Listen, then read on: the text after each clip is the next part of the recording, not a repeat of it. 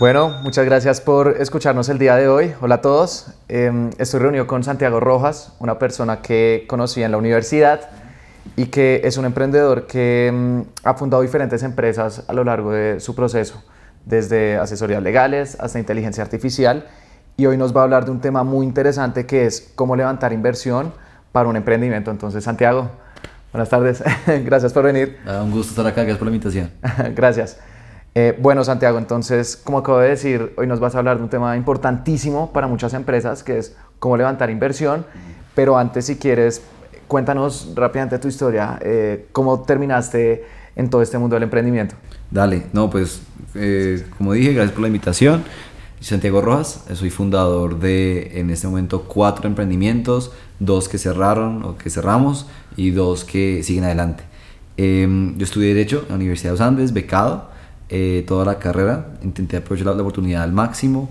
y eh, cuando me gradué, tenía muy claro que mi objetivo era eventualmente arrancar empresas. Yo juraba que tenía que esperar 20 años para arrancar, juré que tenía que esperar a tener un montón de experiencia profesional Em, en carrera o en la firma o lo que sea.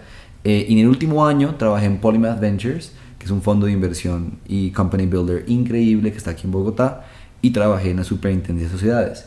Y me di cuenta que no, que quería arrancar de una, quería arriesgarme, y aunque el costo del curvo, de la curva de aprendizaje la asumí yo, decidí que esa era la mejor manera de aprender en carne propia.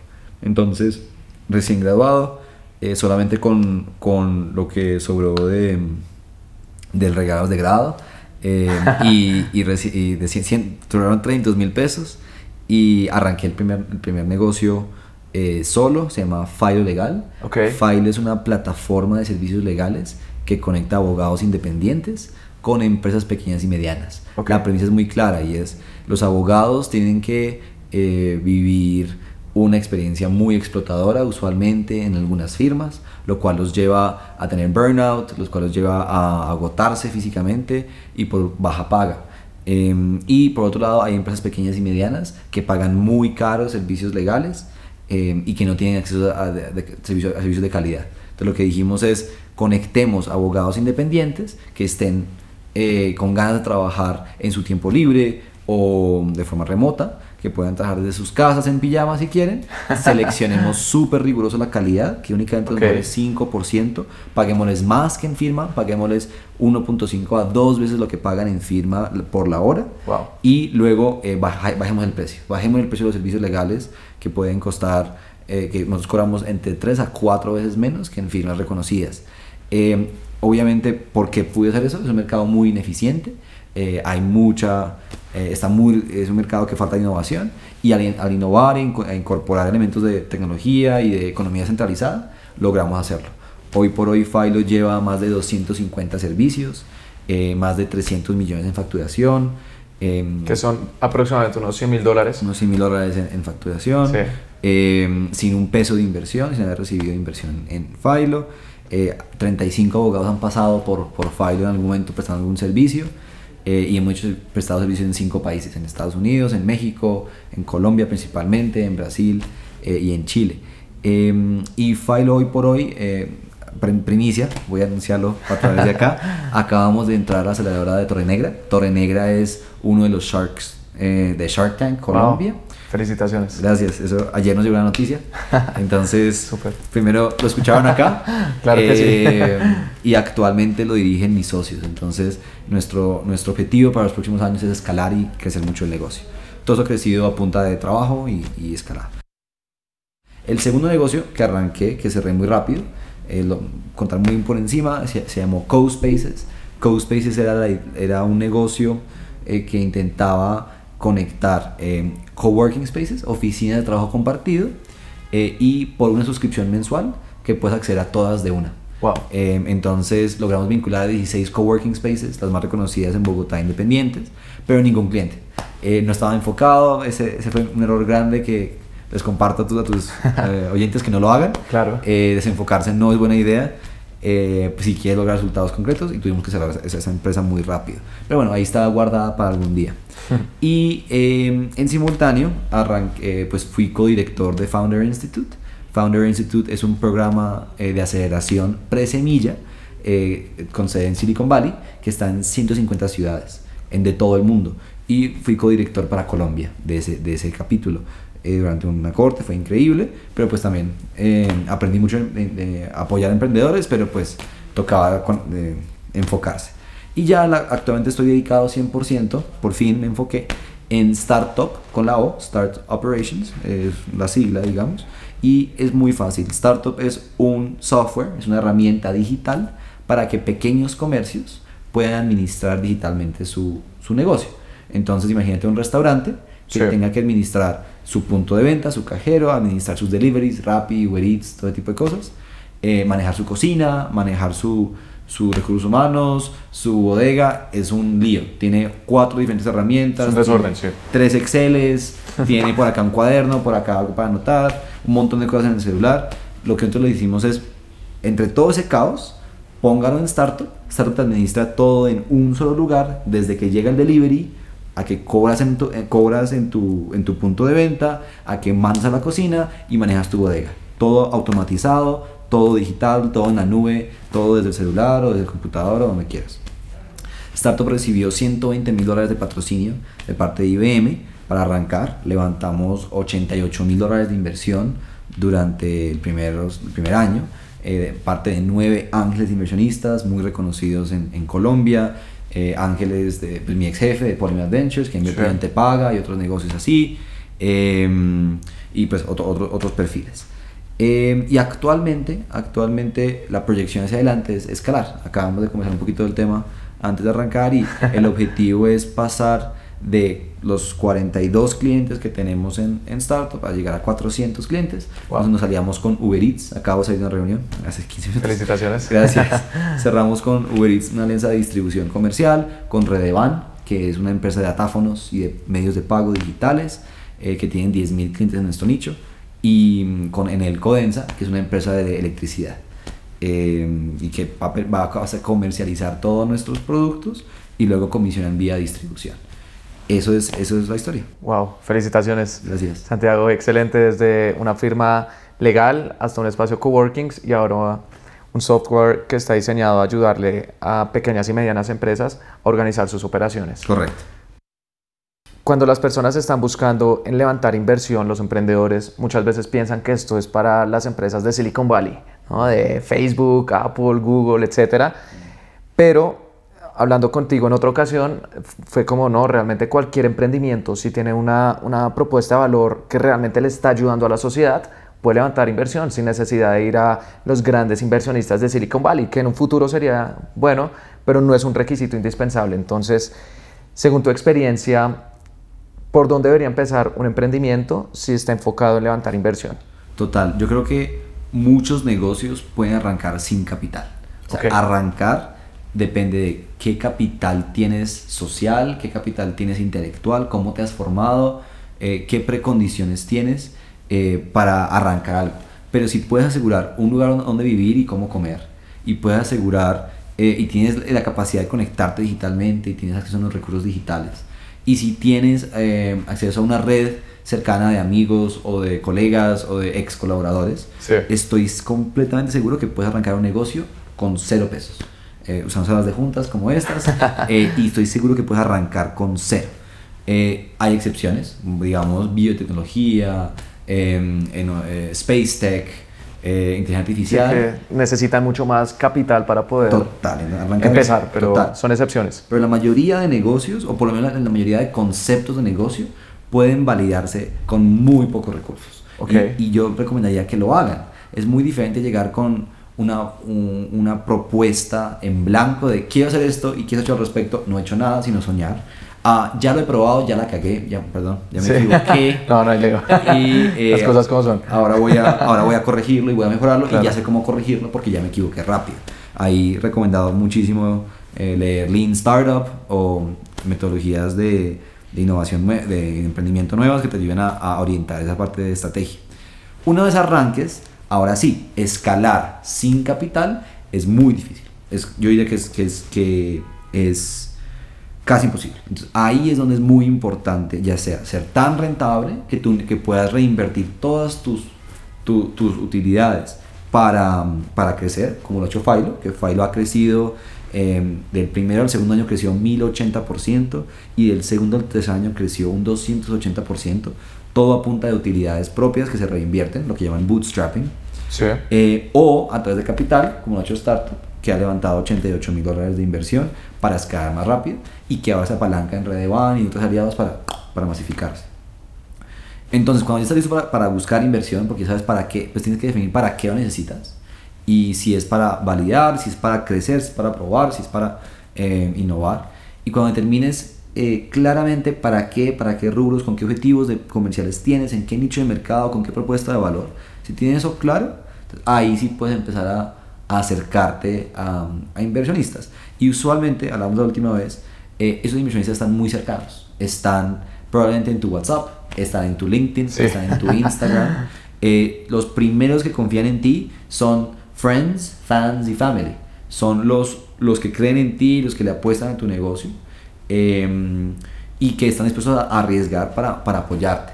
Después de ahí ya cada vez que busques más inversión se requiere más sofisticadas, digamos, acercarse a eh, ángeles inversionistas con mucho más conocimiento técnico, después acercarse a fondos de inversión que van a evaluarte con base en una, en una rúbrica y unos criterios para ver si realmente se alinea tu negocio con su objetivo eh, de, de- de- invertir.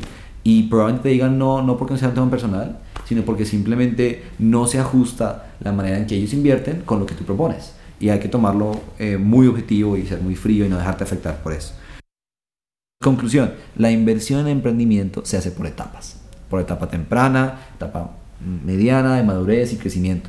En cada etapa hay menos riesgo, hay más montos de inversión y se entrega cada vez menos parte de tu empresa. Claro, menos acciones o equity. Menos participación, exacto. Participación puede ser, tener muchos significados. Puede ser eh, una deuda convertible, Mm, también. pu- puede ser un safe, puede ser equity. Ahí hablemos un poquito de eso si quieres. Sí. Entonces, equity, ¿qué es? Acciones.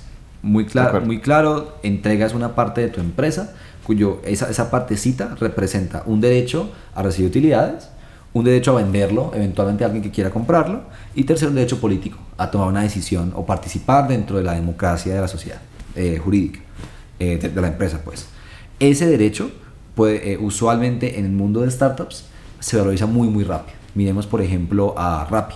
Rappi hace cuatro años estaba levantando inversión a una valoración de 10 millones de dólares. Y hoy. Hoy está a 3.2 billones de dólares. Se valorizó en cuatro años, eh, no, no quiero equivocarme, como 3.200%.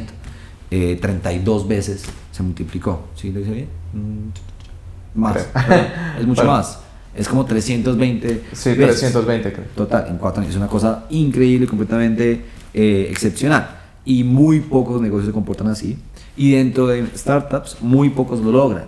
Pero la gente le apuesta a las startups porque sabe que de pronto tiene que invertir en 10, tiene que invertir en 100 y se le quedarán 60 de ahí. Pero con que dos o tres se comporten como Rappi, Ya. cubre todas las pérdidas y da utilidades y da para irse de fiesta a Mónaco o quieran, a su lugar de a su paraíso de preferencia.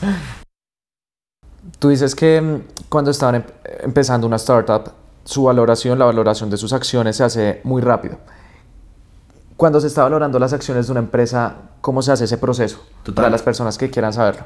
Vale, clave asos- asos- asesorarte de un financiero que tenga la experiencia.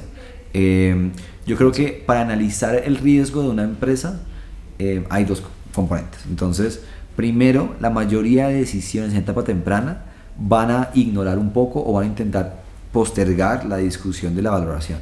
¿Por qué? Porque al comienzo, cuando tú has vendido cero pesos y has gastado cero pesos, proyectar cero pesos a dos años te sigue dando cero pesos. Entonces, discutir cuánto va de tu empresa con base en Exceles y supuestos es muy, muy difícil. Ahí lo que yo recomiendo es que usen nota convertible, que es la otra figura que no hemos explicado. Ya explicamos acciones. Nota convertible es un sistema o una, una herramienta que te permite recibir plata como, como un emprendimiento, te levantar inversión que, como un préstamo, ¿cierto? Y el momento en el cual tienes que pagar tu deuda, no pagas en plata, pagas en acciones. Ujú, ok. ¿Y a qué valoración? Pues a la valoración de acciones en el futuro, en el momento en el cual ya tengamos ventas y ya podamos decir, tu empresa va a valer X o Y o Z.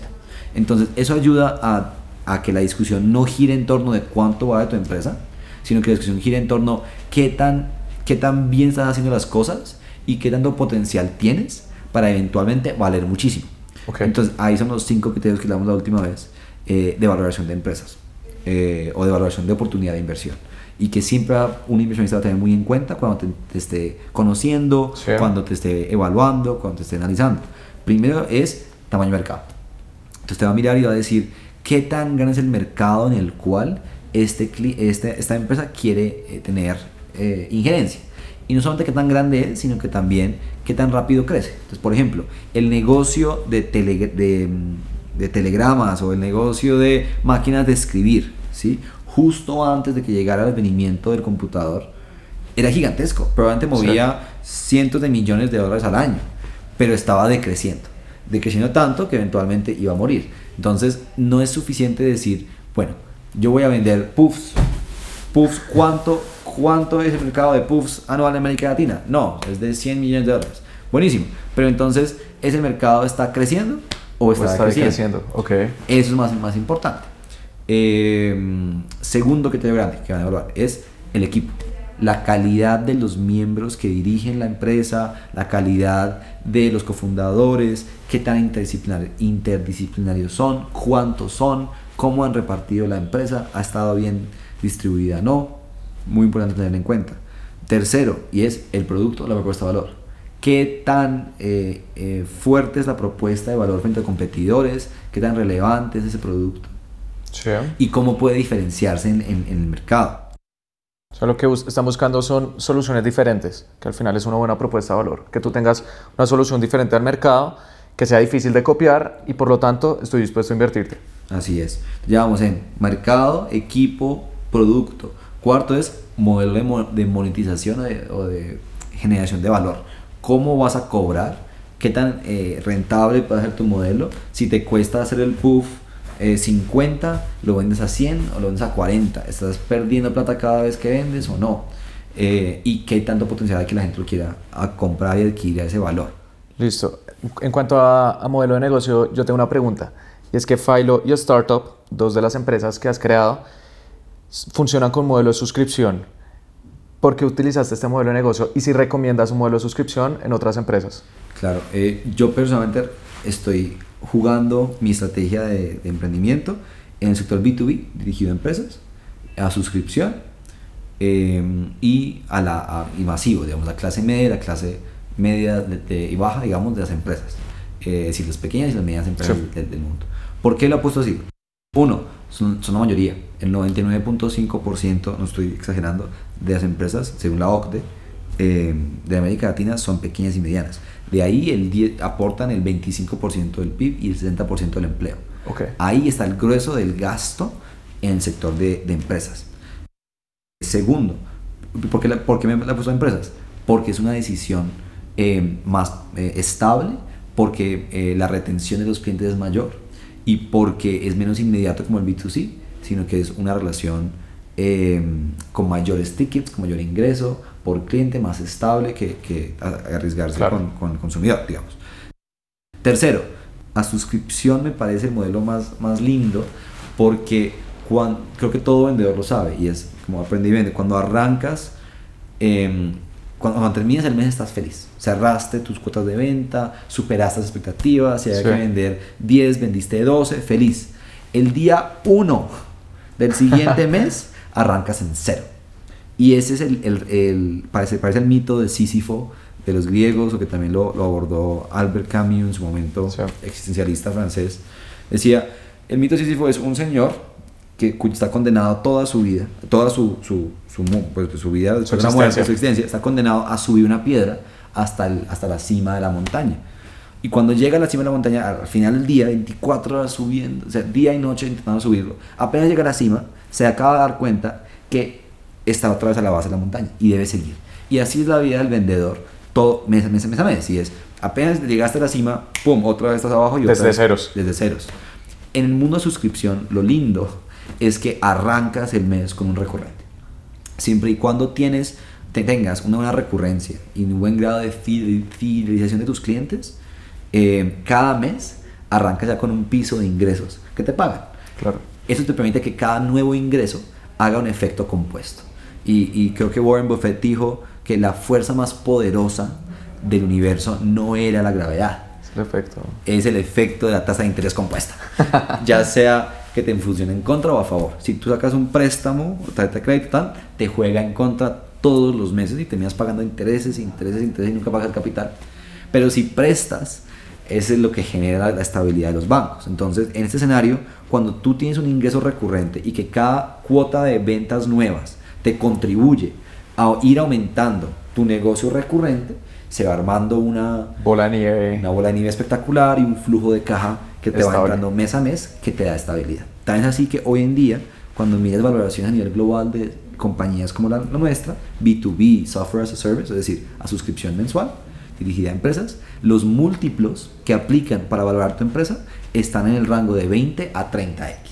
Tu evita, o sea, tu, tu rentabilidad. Utilidad operacional. Eso es increíble, digamos. un, un, múltiplo razonable para valorar tu empresa es 7x, 8x, 10x y ya te estás alargando. En, en, en nuestra industria, en, en yo me, me aposté, mi, mi, vida hasta el momento, eh, los múltiplos están en el orden de 20 a 30. Wow. eso, eso, eso, me hace pintar eh, en 2, 3, 5, 10 años una oportunidad de estar realmente llegando a ser una empresa valorada en, en bastante. Millones de dólares. Esperaría que en cientos de millones, sí, claro. por allá vamos. Y porque pues puedo, porque lograr un recurrente de 10 o de 20 millones de dólares es durísimo, pero llegar ahí me puede garantizar una posición de estabilidad para, para el futuro y para crear algo que sea muy, muy fuerte.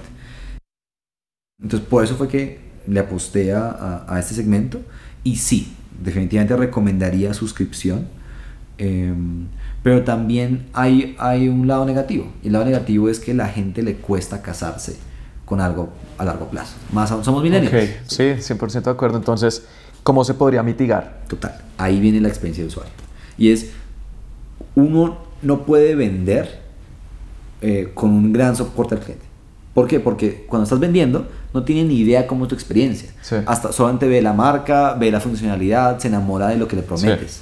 Pero una vez entra, si tú fallas en tu promesa de valor, al siguiente mes no tienes negocio. De acuerdo. Al siguiente mes estás mal, al siguiente mes se te fueron y se te fueron con todo su segmento de amigos y tu reputación va para abajo.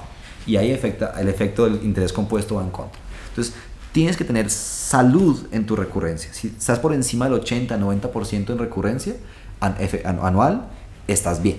¿sí?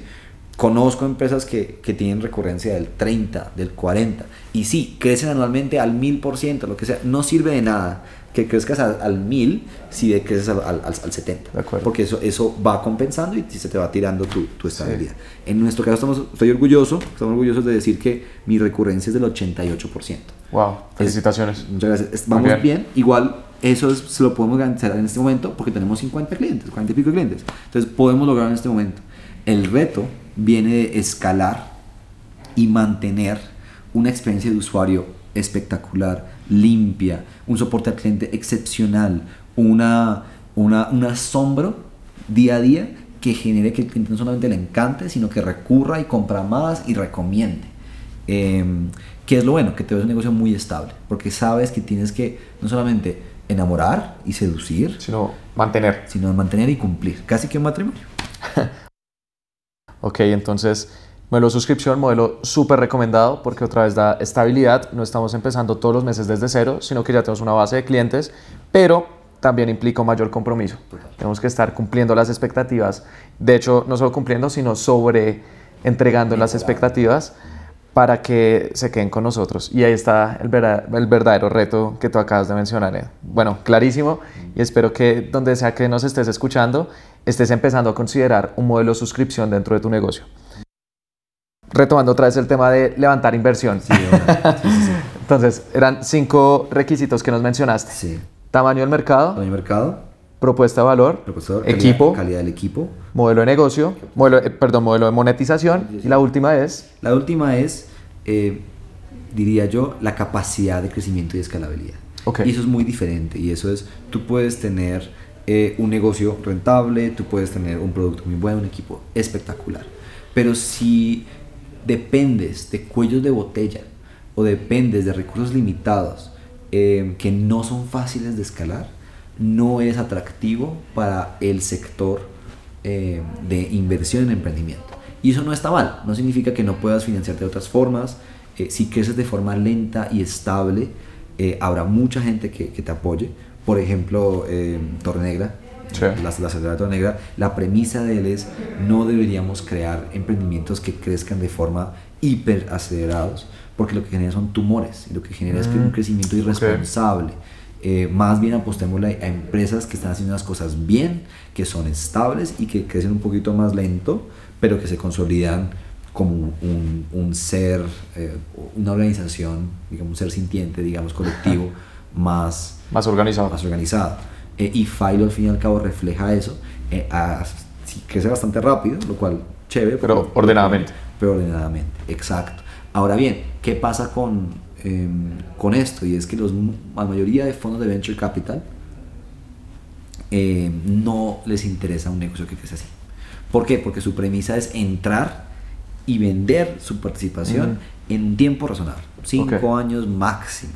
Entonces, si, si tú creces lento y te invierten hoy, en cinco años únicamente has crecido eh, no sé, 500% o algo así. No es tan atractivo. No, no es tan atractivo. Ellos, ellos intentan apuntarle a que por lo menos en 5 o 6 años crezca la empresa 10x para arriba. Y si no puedes por lo menos pintar una foto de cómo puedes llegar ahí, no, no pueden darte la oportunidad de, de, invertir en ti. Porque tienen que asegurarse que por lo menos la mayoría de los inversiones que hagan estén proyectados por encima de esa meta, porque aunque incumplan, otras más van a superarlo con los 360 de ellos buscan un crecimiento aceleradísimo que puede que sea desordenado. O, ojalá sea estable, exacto, pero, pero, pero que crezca y, crezca efectivamente. Entonces, eh, ahí es donde viene el reto y ahí es donde viene eh, sugerencias muy concretas y es encuentra productos que resuelvan necesidades reales muy puntuales y que sean en clientes específicas y que lo hagas mejor que cualquier otro competidor 10 veces y por 10 veces menos el precio. Porque si logras consolidar una posición dominante en un área, te puedes entregar a los demás. Eh, estos son, comparto uno de mis errores, es que yo precisamente me he desenfocado muchas veces eh, para intentar abarcar mucho a la vez. Pero el tiempo y los negocios y el dinero y eh, los clientes te van enseñando a decir, está bien, está bien el pronto integrar funcionalidades, pero tienes que enfocarte en un nicho, tienes que enfocarte en, una solución e intentar dominarlo ahí. Y una vez domines, ahí sí puedes expandirte a otras cosas. Diversificar. Pero, pero ninguna riqueza se creó desde la, de la diversificación. La riqueza se crea desde el enfoque y cuando ya logras la, la, riqueza, ahí sí diversificas tu riesgo. Antes, antes no hay nada que diversificar. Em, de acuerdo. Esa sería mi recomendación y es asegúrate que si quieres entrar en el mundo de Venture Capital, desde Bogotá o de Silicon Valley o lo que sea, eh, tenga todos componentes de un buen negocio, pero que además pueda crecer a una velocidad altísima, que mínimo crezca 10% semanal. Eso es lo que exige, por ejemplo, eh, Y Combinator, la mejor aceleradora del mundo, o, u otras. Es lo que creo que hay que apostar. Bueno, Santiago, muchísimas gracias. Entonces, espero que desde donde estés hayas tomado nota y empieces a considerar empezar a levantar inversión, especialmente si quieres escalar tu empresa, siguiendo estos tips que Santiago nos ha dado. Entonces, Santiago, cualquier persona que esté interesada en contactarte o saber más sobre tus empresas, ¿dónde te puede encontrar? Súper, nos encuentras en nuestras páginas web, filo.co, filo es P-H-Y-L-O, o en startup.co también, S-T-A-R-T-O-P.co. Eh, síguenos en Instagram también y en Facebook, somos bastante activos subiendo contenido, subiendo sugerencias eh, y otras, otras, otros, eh, otro contenido que te pueda ayudar a, a crecer y a conocernos mejor. Bueno, Santiago, muchísimas gracias. Felipe, gracias por la invitación. Estamos hablando. Hasta luego. Un gusto. gracias.